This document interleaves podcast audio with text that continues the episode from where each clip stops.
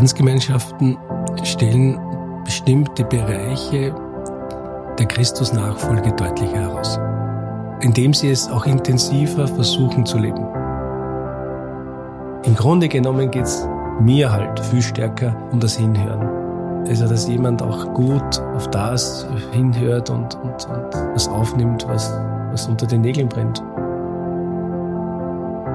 Die, die Ordensspiritualität ist eine Antwort auf bestimmte Herausforderungen der Zeit, wo uns Gott etwas sagen will damit.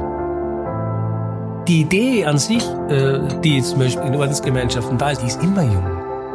Weil da geht's, da geht's um, um, um, um Grunddimensionen des Lebens. Sich zuwenden zu dem Menschen, der in Not ist.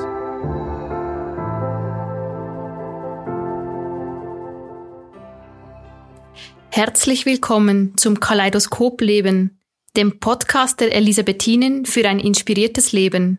Ich bin Schwester Helena Fürst. Und ich bin Michael Ettlinger. Es ist noch gar nicht lange her, da prägten Ordensfrauen und Ordensmänner noch viele Bereiche des öffentlichen Lebens. Man begegnete ihnen regelmäßig auf der Straße und traf sie in den vielen von ihnen betriebenen Einrichtungen wie Schulen, Krankenhäusern und ähnlichen an. Diese Zeit scheint mehr und mehr der Vergangenheit anzugehören. Nur noch wenige Menschen entscheiden sich für ein Leben in einer Ordensgemeinschaft. Und nach und nach ziehen sich einzelne Orden aus ihren lange bestehenden Standorten zurück. Und sie hinterlassen oft eine Lücke, die andere Institutionen nicht füllen können. Ihr Weggehen mag ein Ausdruck der sich verändernden Gesellschaft sein, aber er verändert diese Gesellschaft auch, zumindest dort, wo sie bisher aktiv waren. Darüber wollen wir in unserer heutigen Folge von Kaleidoskop Leben reden. Und wir stellen uns die Frage, welchen Stellenwert, welchen Einfluss die Ordensgemeinschaften auf das Glaubensleben und auf die katholische Kirche haben. Dazu haben wir uns einen Menschen eingeladen, der es aufgrund seiner Aufgabe in der Diözese Linz wissen muss. Herzlich willkommen, Dr. Adi Travöger. Herzlich willkommen. Danke für die Einladung.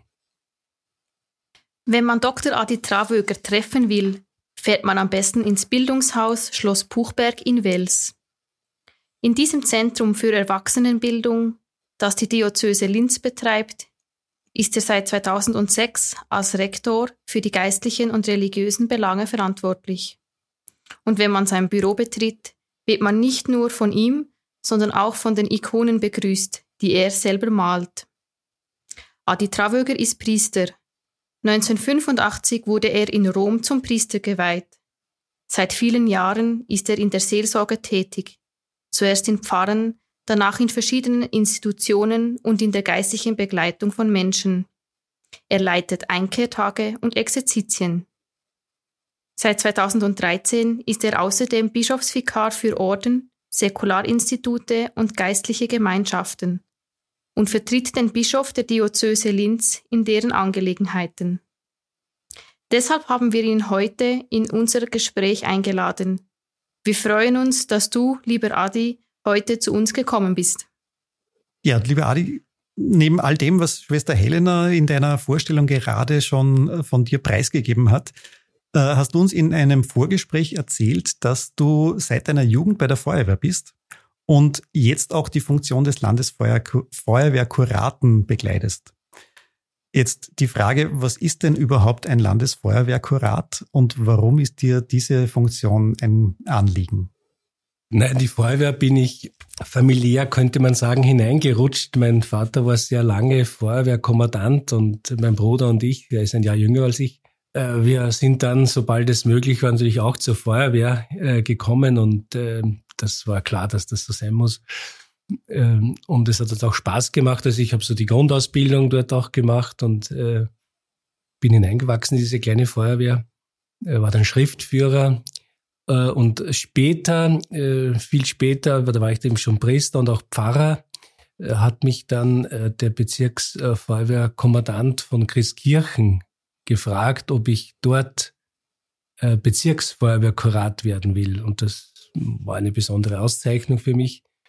Und das habe ich, habe ich auch dann Ja gesagt. Das war ich dann 16 Jahre. Und dann, äh, wie die Stelle des Landesfeuerwehrkuraten vakant wurde, äh, weil mein Vorgänger eben gesundheitsbedingt das aufgeben musste, äh, wurde ich dann eben vom Landesfeuerwehrkommandanten gefragt, ob ich diese Aufgabe übernehme. Und ähm, ja, trotz meiner vielen Aufgaben äh, war mir die Feuerwehr immer ein Herzensanliegen. Und von daher habe ich dann auch Ja gesagt. Es ist einfach so, die Aufgabe eines Feuerwehrkuraten ist es ja zunächst einmal natürlich die, die religiösen, äh, liturgischen Aufgaben, wie zum Beispiel Florianemesse äh, oder auch Totengedenken und auch Begräbnisse von Feuerwehrmitgliedern äh, zu gestalten. Aber in den letzten Jahren äh, ist hier, in den letzten Jahren meine ich so 15 Jahre, äh, ging es hier vor allem auch um die Begleitung ähm, innerhalb der Feuerwehr nach belastenden Einsätzen. Das hat man eigentlich in den letzten Jahren erst so richtig bemerkt, dass es auch bei Einsätzen zu Traumatisierungen kommt und zu schwierigen Situationen, sei es Todesfälle, vor allem wo Kinder, Jugendliche beeinträchtigt sind oder betroffen sind, äh, es geht auch darum, wo eigene Feuerwehrleute in Not geraten, vielleicht sogar sterben. Äh, also in, in, in wirklich sehr schwierigen Situationen, belastenden Einsätzen. Äh, und da haben wir dann, da war ich auch so einer der ersten, begonnen hier ein Team von Seelsorger, Seelsorgerinnen aufzubauen für die Begleitung von diesen Feuerwehrmitgliedern. Und das ist eigentlich ein, ein sehr wichtiger, eine sehr wichtige Aufgabe heute. Und das zu koordinieren, natürlich jetzt äh, landesweit, das ist halt mehr die Aufgabe des Landesfeuerwehrkuraten. Und du hast uns erzählt, dass du da auch recht unkompliziert mit den äh, Kameradinnen und Kameraden einfach ins Gespräch kommst immer wieder. Genau, das ist, das ist sicher eine, eine ganz wichtige Aufgabe. Nämlich, es ist ja so, man kommt ja aus der Rolle des Priesters oder Pfarrers oder e, egal, ähm, welche Aufgabe man hat, sehr schwer heraus. Und, äh, und da im, im, in der Gemeinschaft der Feuerwehr ist man zunächst ein Kamerad unter den anderen. Und das ist für mich auch sozusagen, äh, wenn ich es jetzt mal, ich will das nicht verzwecken, aber doch psychohygienisch auch ganz gut zu merken, äh, ich gehöre einfach dazu, da bin ich nicht irgendwer Besonderer, äh, sondern ich bin halt einer von ihnen äh, und darf auch so sein. Und äh, das, das ist auch sehr, sehr angenehm und, und, und wichtig für mich. Mhm. Ich finde das extrem spannend, was du erzählst über die Feuerwehr. Am liebsten könnte man auch einen Podcast über diese Tätigkeit machen. Wir haben uns aber heute entschieden, ähm, mit dir über die Situation der Ordensgemeinschaften in Oberösterreich zu sprechen. Mhm Gerade in den letzten Wochen und Monaten sind viele Neuigkeiten erschienen, zum Beispiel, dass die Jesuiten leider Linz verlassen, die Karmelitinnen Gmunden verlassen und all diese Veränderungen, die jetzt anstehen und zum Teil schon vollzogen sind. Was denkst du, was steckt denn hinter diesen Veränderungen in den Ordensgemeinschaften? Naja, zunächst einmal ist ähm, diese Veränderung äh, im Sinne des Abschiedes schmerzhaft. Wie halt jeder Abschied auch mit Trauer verbunden ist, mit Schmerzen, dass das eben äh, so diese, diesen Weg jetzt nimmt. Also wenn ich denke, dass die Jesuiten mit dieser 400-jährigen Geschichte jetzt Linz verlassen und damit meine ich ja, äh, das ist ja nicht der Ort an sich, sondern das sind ja Beziehungen, die gewachsen sind. Das sind Begleitungen, die die Jesuiten über viele, viele Jahre auch in den Ordensgemeinschaften übernommen haben dass das alles jetzt sozusagen äh, reduziert bis wegfällt. Das ist ja etwas Schmerzhaftes. Oder wenn ich denke an die Karmelitinnen in Gmunden, das sind fast 200 Jahre, der älteste Karmelitenorden übrigens in Österreich, also die erste Gründung. Das ist ja nicht nur sozusagen, dass sie Gmunden verlassen, sondern äh, damit werden Beziehungen auch nicht mehr äh, möglich. Die, die Karmelitinnen waren in Gmunden schon auch neben dem Gebet, das sie für die Menschen auch gemacht haben, aber sie waren immer auch ein Ort, wo Menschen hingekommen sind, wo sie ihre Sorgen abgeladen haben, gerade Frauen auch. Und all das äh, schmerzt natürlich sehr, dass das alles nicht mehr äh, in der Weise möglich ist. Aber ich denke, es ist ein wichtiges, dass sie einen guten Platz haben bei den Marienschwestern. Das war mir sehr wichtig. Und ja, es verändert sich. Die Landschaft verändert sich äh, und da können wir jetzt viele Gründe anführen. Das sind Gründe, dass äh, wir viel weniger äh, junge Menschen haben in, in Oberösterreich, dass die Zugang, äh, die Hinwendung auch zu geistlichen Berufen, wenn ich es jetzt einmal so nenne, als Ordensberufen ein anderer ist. Also der Stellenwert äh, von, von geistlichen Berufen sich verändert hat. Es hat sich auch der Zugang zur Kirche insgesamt ein Stück verändert. Und all das, also es sind vielfältige Fragen, die hier eine Rolle spielen, trägt dazu bei, dass wir äh, momentan in einer Situation des überwiegenden Abschiedsnehmens sind in diesem Bereich. Mhm. Jetzt hast du gerade die Beziehungen angesprochen, die äh, auch die Bevölkerung zu den, zu den Orden, zu den Ordensfrauen, zu den Ordensmännern ähm, haben, die damit wegbrechen. Aber was ist denn aus deiner Sicht so insgesamt die, die Bedeutung der, der Orden, der Ordensgemeinschaften, der Ordensleute für das, das Glaubensleben und für das äh, religiöse Leben innerhalb der katholischen Kirche in Oberösterreich? Welchen Beitrag leisten da die, die Orden? Die Ordensgemeinschaften stellen bestimmte Bereiche der Christusnachfolge deutlicher heraus indem sie es auch intensiver versuchen zu leben.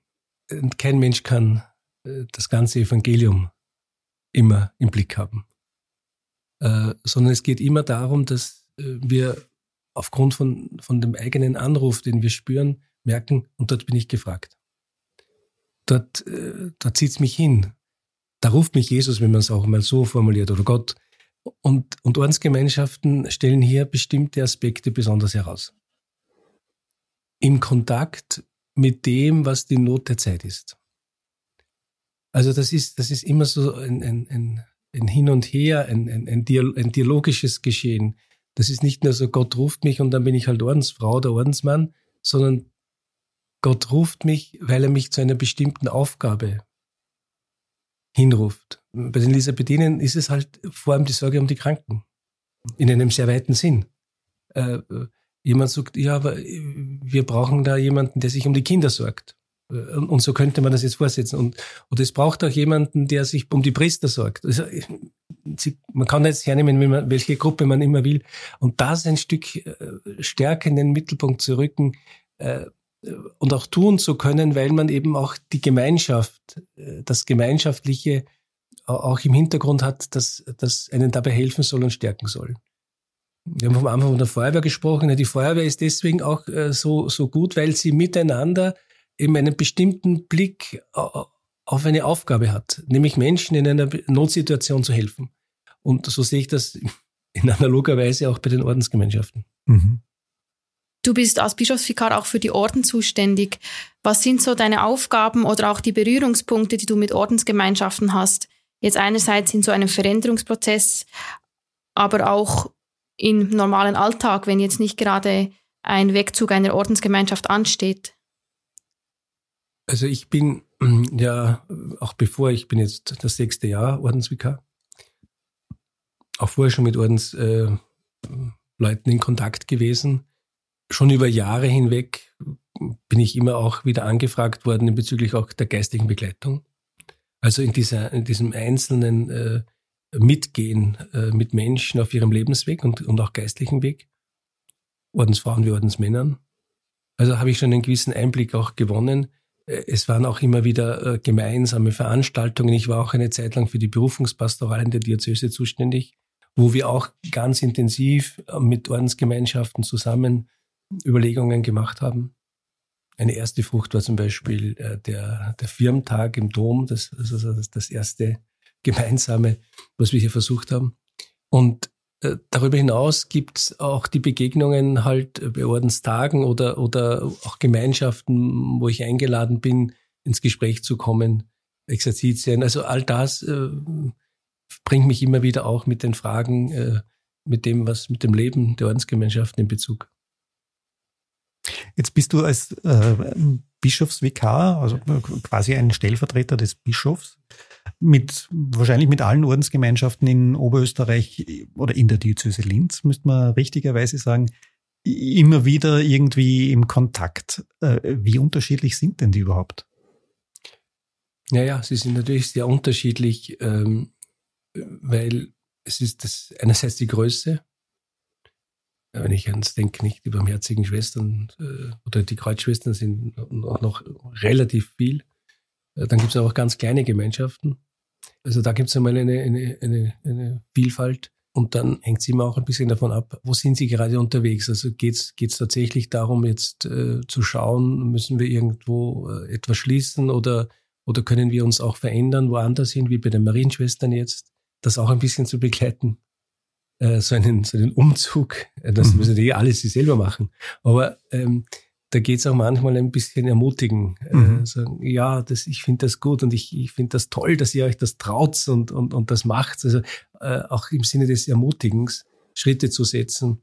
Äh, so diese Dinge äh, merke ich, da ist es schon gut, wenn man, wenn man so das eine oder andere sagen kann, mitgeben kann, begleiten kann, mittragen.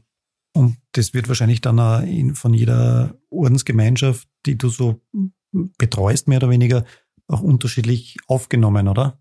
Ja, also es geht ja nicht darum, dass, dass ich oder die Diözese da jetzt Vorschriften äh, erlässt. Also das ist ja nicht, die, nicht meine Aufgabe.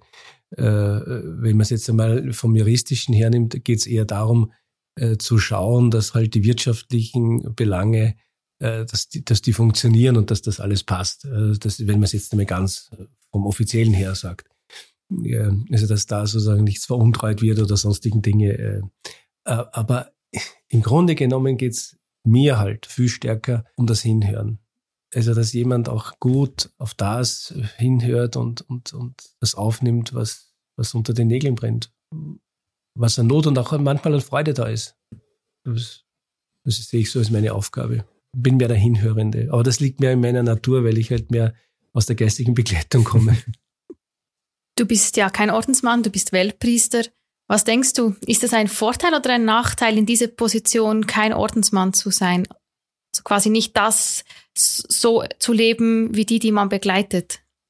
Naja, grundsätzlich, Schwester Helena, ist es ja einmal so, dass vieles, was äh, auch die Spiritualität der, der Diözesanpriester oder Weltpriester prägt, aus den äh, Ordensgemeinschaften kommt. Also das ist ja nicht sozusagen etwas völlig anderes. Also ähm, ich habe lange auch Spiritualität unterrichtet an der KU.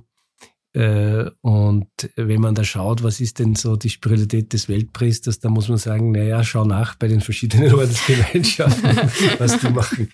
Aber natürlich, es hat, es hat Vorteile, äh, dass man so ein Stück äh, nicht in, in das so direkt involviert ist, was die einzelne Gemeinschaft jetzt betrifft.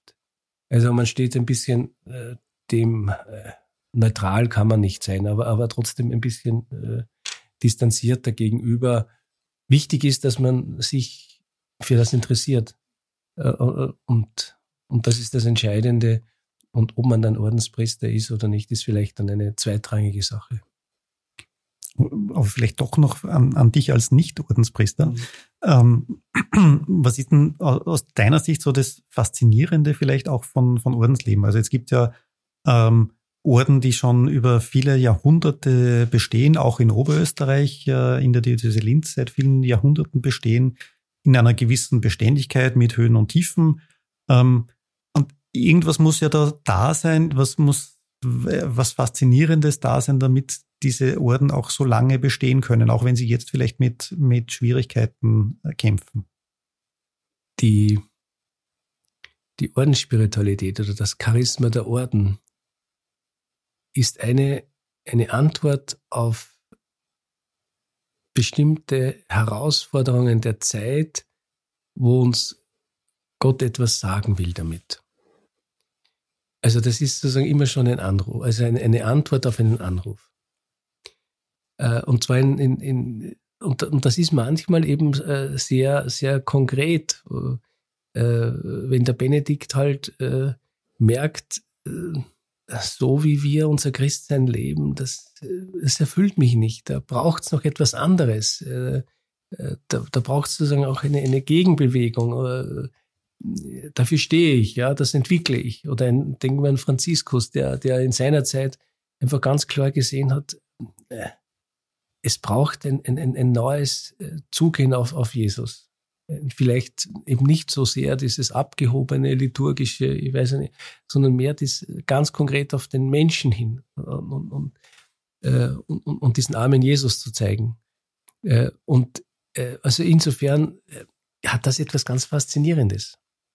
Äh, und, und wenn jemand davon erfüllt wird, sagt, genau das ist irgendwo, oder, oder da finde ich mich sozusagen mit, mit meinem Leben, mit meinen Sehnsüchten äh, irgendwo angesprochen. Deswegen gibt es Ordensgemeinschaften. Und dann gibt es ein paar, die, die finden sich zusammen und sagen, ja, das machen wir jetzt. Und da muss man eigentlich sagen, und wie es dann weitergegangen ist, ja, das wissen wir selber nicht. Auf einmal haben wir 40, und dann haben wir 100. Und dann, ah ja, wir müssen was machen. Und jetzt, und, und, und so entwickelt sich etwas. Und äh, ich glaube, das ist eigentlich bei jeder Ordensgemeinschaft irgendwie so, dass da steht am Anfang eine Idee, äh, ein, ein, ein Anruf, wenn man es jetzt einmal von Gott her, äh, äh eine Berufung durch Christus, also wenn ich jetzt das ein bisschen spirituell formuliere. Und dann gibt es ein paar andere auch und die, die entwickeln was und dann sagen, na, lass das, das ist ein Blödsinn. Nicht? Also gibt es ja dann die, die, Widerstände logischerweise auch, äh, meistens auch von der Hierarchie. Äh, und, und wenn das aber trotzdem da durchdringt, dann entsteht etwas. Und die Schwierigkeit, die wir jetzt haben, meine ich, ist die, dass wir immer in, äh, immer in dieser, äh, ich nenne es einmal so Vorwärtsbewegung. Vorwärtsbewegung ist es immer. Aber Vorwärtsbewegung im Sinne von, das wird mehr. Äh, und wir sind jetzt, jetzt sind wir 10 und dann sind wir 50 und dann sind wir, ne, und so. Und, und, und das ist quasi so in unseren Köpfen ganz stark drin, dass wir immer so in dieses quantitative Mehr gehen. Da können wir gar nicht aus, glaube ich. Betrifft ja nicht nur so Ordensgemeinschaften. Äh, und jetzt müssen wir merken, äh, und, und da, da sind wir einfach nicht vorbereitet oder, oder zu wenig, wir, wir haben das noch zu wenig gelernt, was es heißt. Jetzt haben wir weniger. Wie tun wir denn jetzt? Und da sind so viele Alte. Und da gibt es ein paar Junge.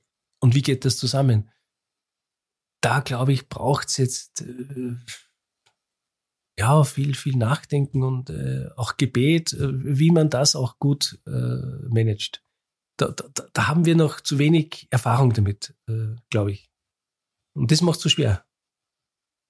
Jetzt müsste eigentlich die fragen, Schwester Helena, ist, ist Ordensleben überhaupt noch zukunftsfähig?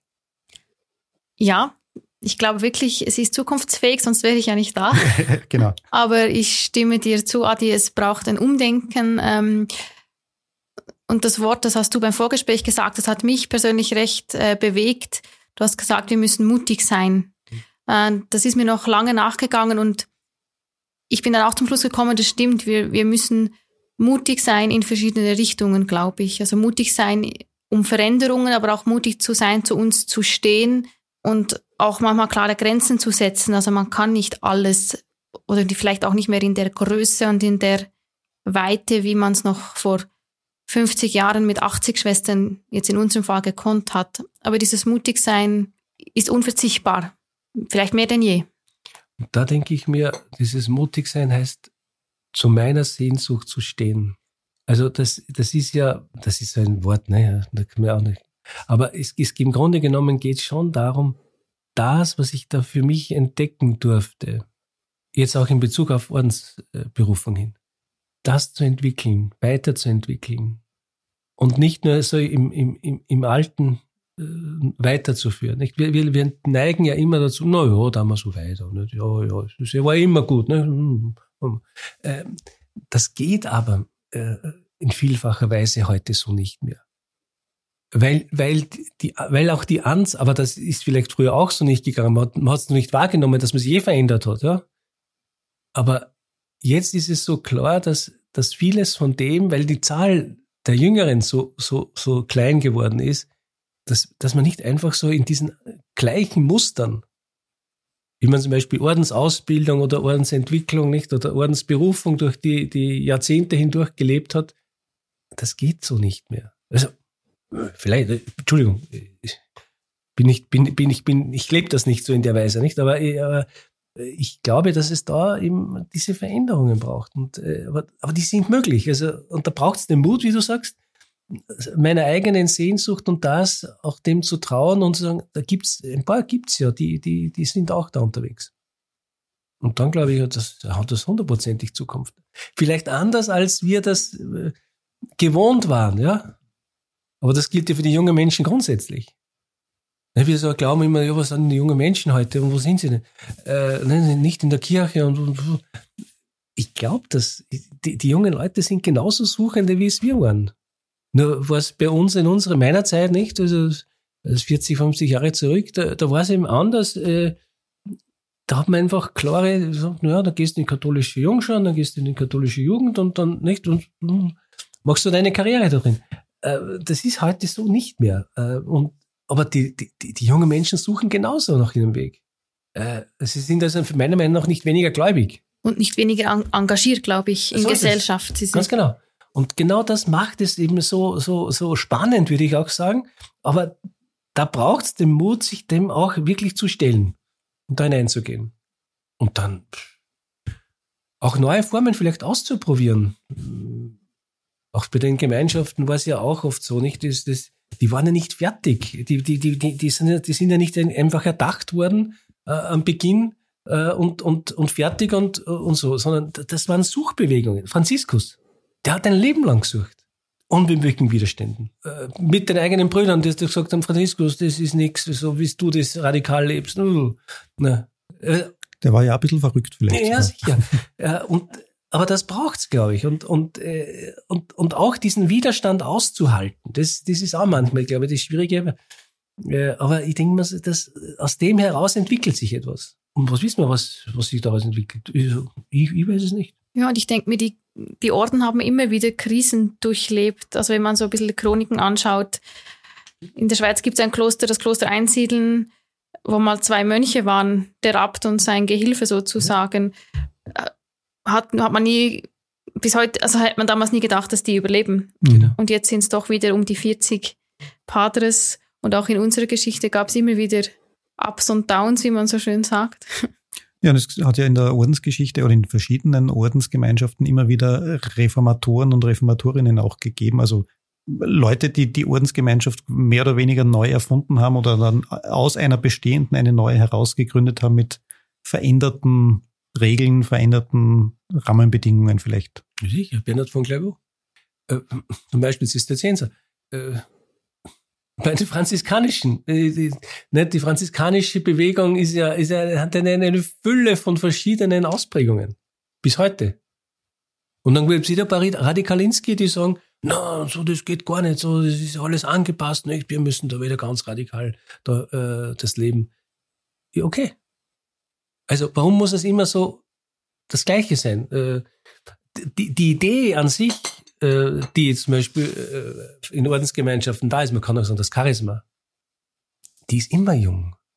Weil da geht's, da geht's um, um, um, um Grunddimensionen des Lebens. Sich zuwenden zu dem Menschen, der in Not ist, wenn ich es jetzt einmal ganz allgemein sage. Das ist auszubuchstabieren. Das macht ihr. Hier. Bei Elisabethinen. Und das machen andere genauso.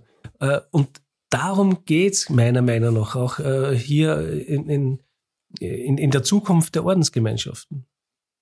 Aber wie und, und wo genau, äh, das wissen wir nicht. Und manchmal sind wir dann ganz, vielleicht ganz alleine oder, oder, oder fast alleine. Nicht? Dann finden sich wieder ein paar und sagen, oh, das ist aber wichtig, dass es das gibt. Und ein Gedanke, der mir jetzt gerade gekommen ist, wie ihr auch vom Mut gesprochen habt, ähm, vielleicht also mutige Leute gibt es ja, glaube ich, überall, also sowohl in, in Ordensgemeinschaften als auch, als auch draußen, aber Ordensgemeinschaften haben vielleicht die Chance oder das Leben in der Ordensgemeinschaft bietet die Chance, äh, vielleicht den Fokus woanders auch hinzulegen, als man das vielleicht, wenn man nicht in der Ordensgemeinschaft lebt, hat. Also äh, man konzentriert sich wahrscheinlich auf andere Dinge und ist vielleicht für manche Sachen freier. Oder sehe ich, das falsch? Naja, es ist so, äh, die Gemeinschaft äh, durch die Arbeitsteiligkeit ermöglicht natürlich einiges. Also es ist logisch, wenn man, wenn man sagt, okay, du bist mehr für das, äh, dafür kann ich das machen und so, also das, das hilft. Dann, ich rede jetzt vom Ideal, ja, dass auch sich gemeinsam für eine äh, bestimmte Sache zu entscheiden, äh, dort, dort den Weg zu gehen. Das, äh, auch das Materielle miteinander zu teilen. Also das sind alles schon Dinge, die, die, die eine Dynamik in sich tragen. Also wenn man spricht von den evangelischen Räten. Nicht? Also äh, wir verzichten auf Familie, damit hier auch etwas von meinem ganzen Lebensenergie, von dem auch, das hat natürlich schon eine Bedeutung. Oder wir, wir, wir sagen, okay, wir, wir schauen jetzt nicht, dass möglichst jede äh, sehr gut verdient und, und, und, und sondern wir, wir, wir nehmen das, was wir, was wir einnehmen und damit äh, es, es wieder zugute kommt. Also wir, wir, wir, wir fokussieren sozusagen auch unsere Aufgabe äh, für eine bestimmte äh, Sache. Äh, nicht jede macht irgendwas. Ne? Also alles das sind, wenn man das reine Organisation hier anschaut, äh, hat es natürlich riesig, bringt das Vorteile mit sich. Mit allen auch Schwierigkeiten, die es dann, dann darin gibt. Aber trotzdem. Und, und ein letzter Gedanke, den ich dazu sagen mag, äh, wir sagen das immer, ja, äh, um des Himmelreiches willen. Das ist natürlich jetzt ein, ein, ein Slogan. Aber im Grunde genommen heißt es, ich bringe hier etwas hinein in das Leben, in diese Welt, äh, das immer auch sagt, bei allem Einsatz. Aber das ist noch nicht alles. Also diesen, ich nenne das, äh, diesen Blick nach oben oder dieses äh, Öffnen auf den Himmel, das, das hat schon eine, eine, eine, eine enorme Bedeutung. Man kann das auch sagen, all unser Tun ist noch einmal eingebettet in das Gebet. Äh, das kann man jetzt sagen, ja, das ist mir egal oder das bedeutet mir nichts. Aber im Grunde genommen heißt das, ich kann all das, was ich einbringe, mit meinem ganzen Wesen, eine ganze Nächstenliebe, könnte ich sagen, ist noch einmal getragen auch von der Gottesliebe. Und das gehört zusammen, das ist, es verschränkt sich ineinander. Aber ich lasse es noch einmal vor Gott sein. Oder ich kann auch, ich lege es noch einmal hin. Und das hat auch eine psychologisch eine entlastende Funktion. Ich bin nicht der Nabel der Welt sagt, sagt mir sozusagen dieser Einsatz. Ich gebe alles. Ich, aber, aber ich, ich, ich, ich, ich tue es, wenn ich es jetzt einmal sehr pointiert sage, als ein Werkzeug. Und das ist etwas ganz Großartiges. Also das bringt etwas mit hinein in diese Welt, welche, ist jetzt egal, welche Religion man hier haben, aber wir sind jetzt im Christentum, äh, wo, wo ich sage, da, da wird etwas noch einmal geöffnet auf eine andere Dimension hin. Und das gibt auch Stärke.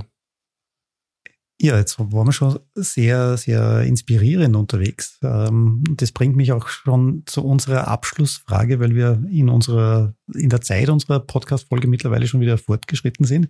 Aber, äh, lieber Adi, wir, du kennst ja den Titel unseres Podcasts, Kaleidoskop Leben, der Podcast der Elisabethinen für ein inspiriertes Leben. Und dazu stellen wir gerne äh, die Abschlussfrage, so auch an dich. Was inspiriert denn dich ganz persönlich in deinem Leben?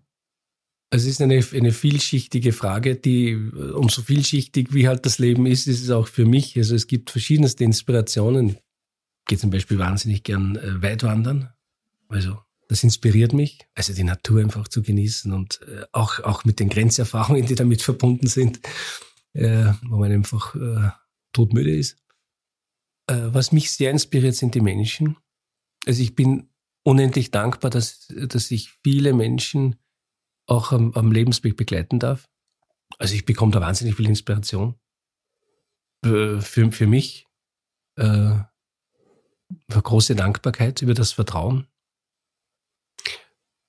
Ähm, und dann ist es für mich schon auch zum Beispiel, das, also, weil wir es angesprochen haben, das Ikone malen. Ähm, das sind für mich so meine Exerzitien. Äh, das darf ich ein paar Mal im Jahr mit Menschen zusammen. Äh, jetzt letzte Woche habe, habe ich auch wieder malen dürfen, schreiben.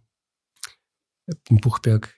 Äh, dann sagt eine Teilnehmerin, ich habe da jetzt eine Ikone gemalt für meine Kinder, aber ich weiß nicht. Oh, ich weiß gar nicht, ob die die die überhaupt mögen die und, und sich, sag ich, wirst sehen, wirst sehen, die werden diese Ikone lieben. Die, die werden sagen, Mama, danke. Äh, und, und so weiß, heute hat es mir äh, E-Mail geschickt, dass du, sie sind so glücklich mit dieser Ikone, dass du das für sie gemacht hast. Äh, und, ähm, und für mich ist das auch so ein immer wieder tief hineinsteigen äh, in eine bestimmte Tradition und äh, ein, ein, ein Verbundensein mit, äh, mit diesen Bildern, weil, weil dadurch etwas zum Ausdruck kommt, nicht nur außen, sondern das ist ja ein, ein innerer Vorgang auch, also eine Verbundenheit. Und die Ikonen, und das ist mir auch irgendwie, weil du von Inspiration gesprochen hast, wichtig, geöffnet zu bleiben. Wir sagen immer zukunftsfähig. Das gilt ja für uns selber auch. Also sich nicht einfach nur in der Vergangenheit zu vergraben, sondern irgendwie sagen, ja, ich, sich geöffnet zu bleiben. Und das sind die Ikonen. Die Ikonen, äh, man sagt ja nicht Fenster zur Ewigkeit, aber die Ikonen öffnen uns schon einen Blick auf das, was einmal sein wird. Nämlich auf das, äh, wo all das, was manchmal so schwer ist, was uns niederdrückt und mm, ja, leidvoll ist, schon verklärt ist, neu geworden ist.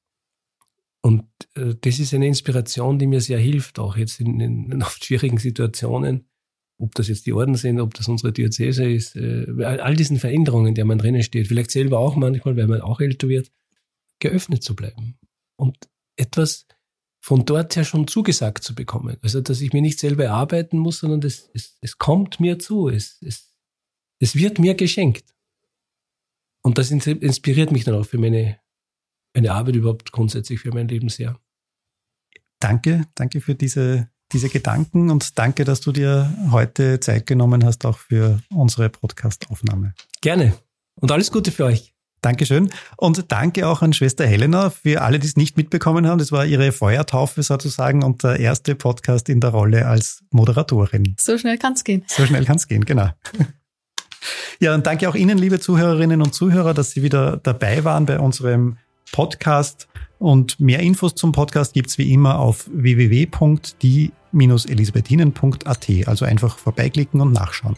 Wir freuen uns, wenn Sie mit uns in Kontakt treten. Schreiben Sie uns, welche Fragen Sie beschäftigt oder hinterlassen Sie uns ein Feedback unter podcast.dieelisabethinen.at. Wenn Ihnen unser Podcast gefällt, freuen wir uns über eine nette Rezension oder natürlich über eine 5-Sterne-Bewertung. Kaleidoskop Leben der Podcast der Elisabethinen für ein inspiriertes Leben. Jeden zweiten Mittwoch neu auf die-elisabethinen.at und überall, wo Sie gerne Podcasts hören.